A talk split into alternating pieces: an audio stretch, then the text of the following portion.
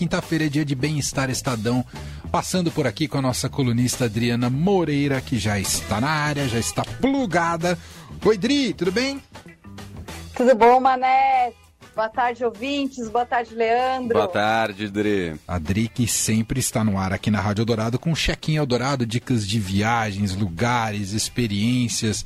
Sempre muito legal. O de hoje que eu estava ouvindo, ela estava em Santos. Oh. Né? Descobriu ali o Museu do Café, que é um passeio incrível, por sinal.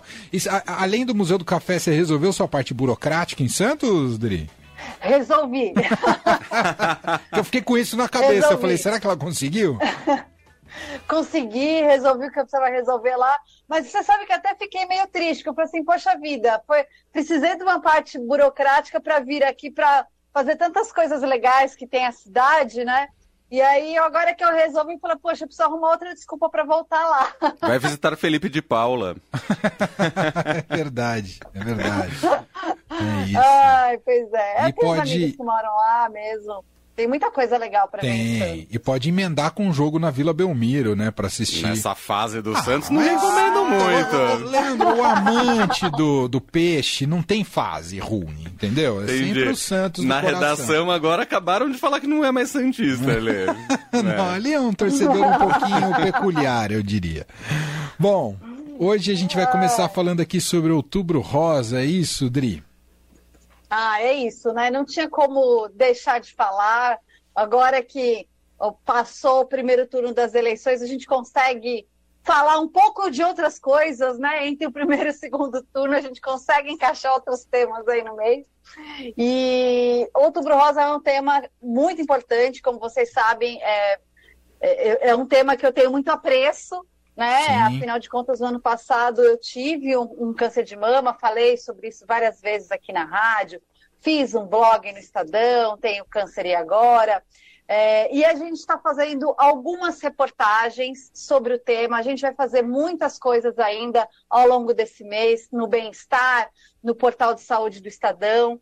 É, eu estou com um canal para responder dúvidas dos leitores e das leitoras sobre câncer de mama, é, sobre prevenção, é, cuidados, como é o tratamento. Logicamente que eu não vou fazer isso sozinha, né? Vou consultar especialistas, já estamos consultando especialistas, mas a gente abriu esse canal, dá para mandar as dúvidas é, pelo, pelo, pelo Instagram do Estadão, ali pelo, pelo Drops, pode mandar direto para o meu e-mail, é, adriana.moreira.estadão.com.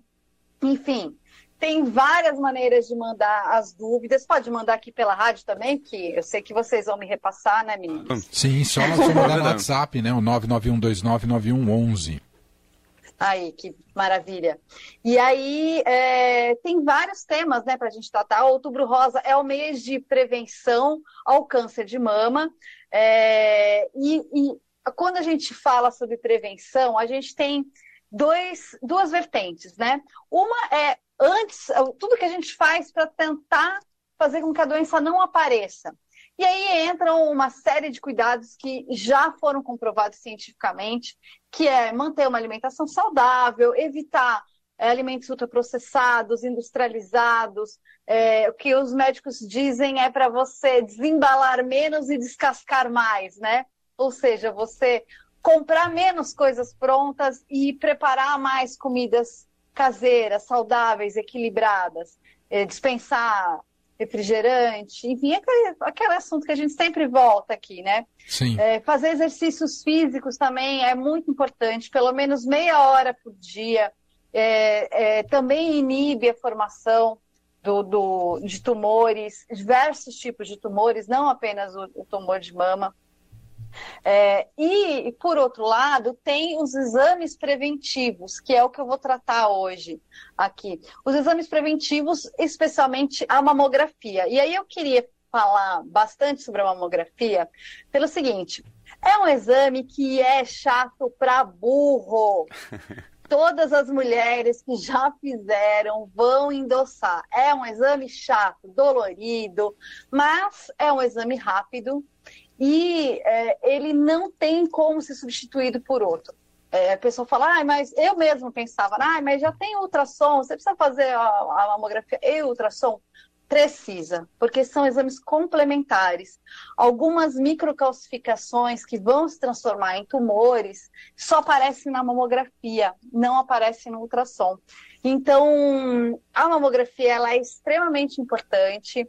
É, o Ministério da Saúde recomenda fazer a partir dos 50 anos, bianual, né? Uma vez a cada dois anos. No entanto, a Sociedade Brasileira de Mastologia recomenda a partir dos 40 anos. E isso faz sentido porque é, por, por, duas razões, né? Tem aumentado o número de pessoas com câncer é, abaixo dos 50 anos. É, e o câncer de mama em mulheres jovens, ele é muito agressivo. Então, se você pega um tumor no início, como foi o meu no ano passado, é, você tem muito mais chances de cura do que se você espera, né? A pessoa não fez a mamografia, vai demorar para sentir alguma coisa e vai fazer lá aos 50 anos só. E aí esse tumor ele já vai estar tá grande. E é isso que acontece muito no Brasil. 40% dos casos são é, é, é, é, diagnosticados já em estágios mais avançados. Então, a gente fala muito sobre mamografia, repete muito do outubro rosa, porque realmente é muito importante e realmente surte efeito, porque é, novembro, outubro, novembro e dezembro, existe um aumento de mamografias, as pessoas vão procurar mais, as pessoas se lembram que precisam fazer o exame e começam a, a se cuidar mais, porque é, vocês sabem que a gente, como mulher, a gente cuida de todo mundo, né? Mas esquece de cuidar da gente muitas vezes. Então você marca o exame do filho, do marido, do pai da mãe, mas não marca o seu. Então, assim, mulheres, não descuidem de seus exames. Vocês já marcaram a mamografia esse ano? Já fizeram? Tá tudo certo? E, e como tecnologia, a mamografia é como um raio-x, não é, Odri? Isso, exatamente. É, a mamografia e o ultrassom, eles têm tecnologias diferentes, né? Eles funcionam de, de formas diferentes. É como se fosse um, um raio-x mesmo, que esses feixes né, de, de luz, por assim dizer, eles conseguem captar a, a mama em, em várias partes, né? Em suas várias é, dimensões, né? E, e aí consegue ver a, a, possíveis tumores ou microcalcificações ou coisas que ainda vão se transformar em, em tumores. Perfeito. Bom, a campanha do Outubro Rosa está apenas começando, vai até o fim do mês. Esse mês é, é uma data, é um, né, um período que é de uma campanha internacional, né, Dri? Não é só nacional, é internacional. É internacional. É importante porque a incidência é alta né, de câncer de mama, então temos é um momento de voltar a falar sobre o assunto e redobrar a atenção tanto na parte preventiva quanto de tratamento. Imagino que você vai voltar ao tema outras vezes por aqui também, né, Dri? Vou voltar ao tema outras vezes e eu queria só fazer um adendo rapidinho, é, que às vezes a gente, a gente teve aquelas, aquelas campanhas no passado de fazer o autoexame e tal, né? O autoexame não substitui a mamografia. Uhum. Quando a gente sente algum nódulo, ele já está meio grandinho. Então, o, é importante a mulher conhecer o próprio corpo, mas é, não substitua a sua mamografia pelo autoexame.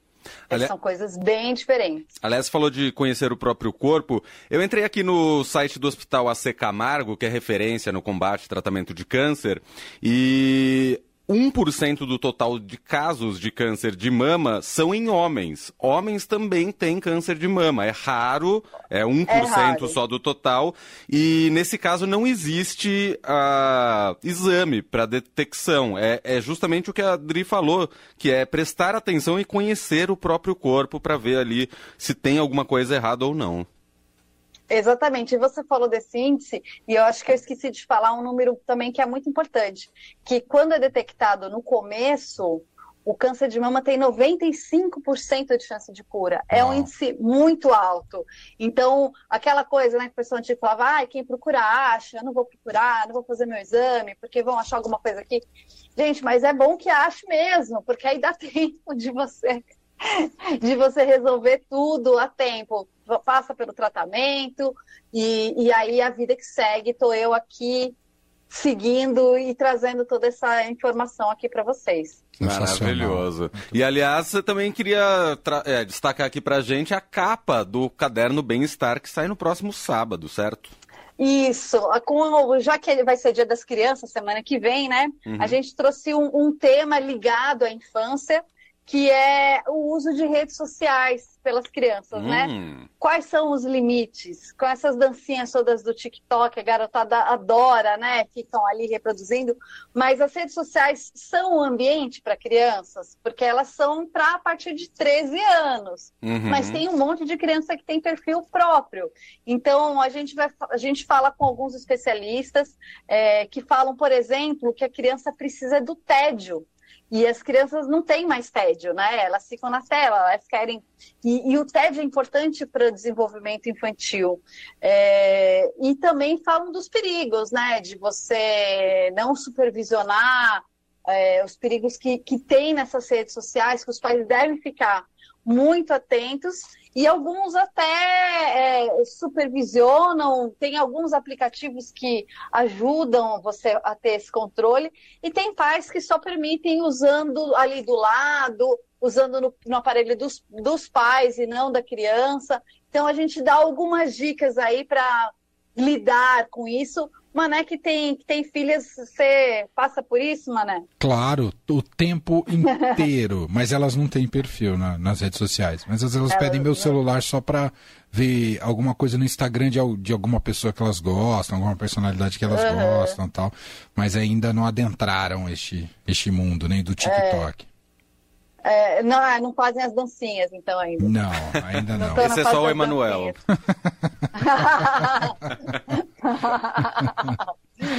Ah, mas, é, mas é isso, assim, é, é importante, né?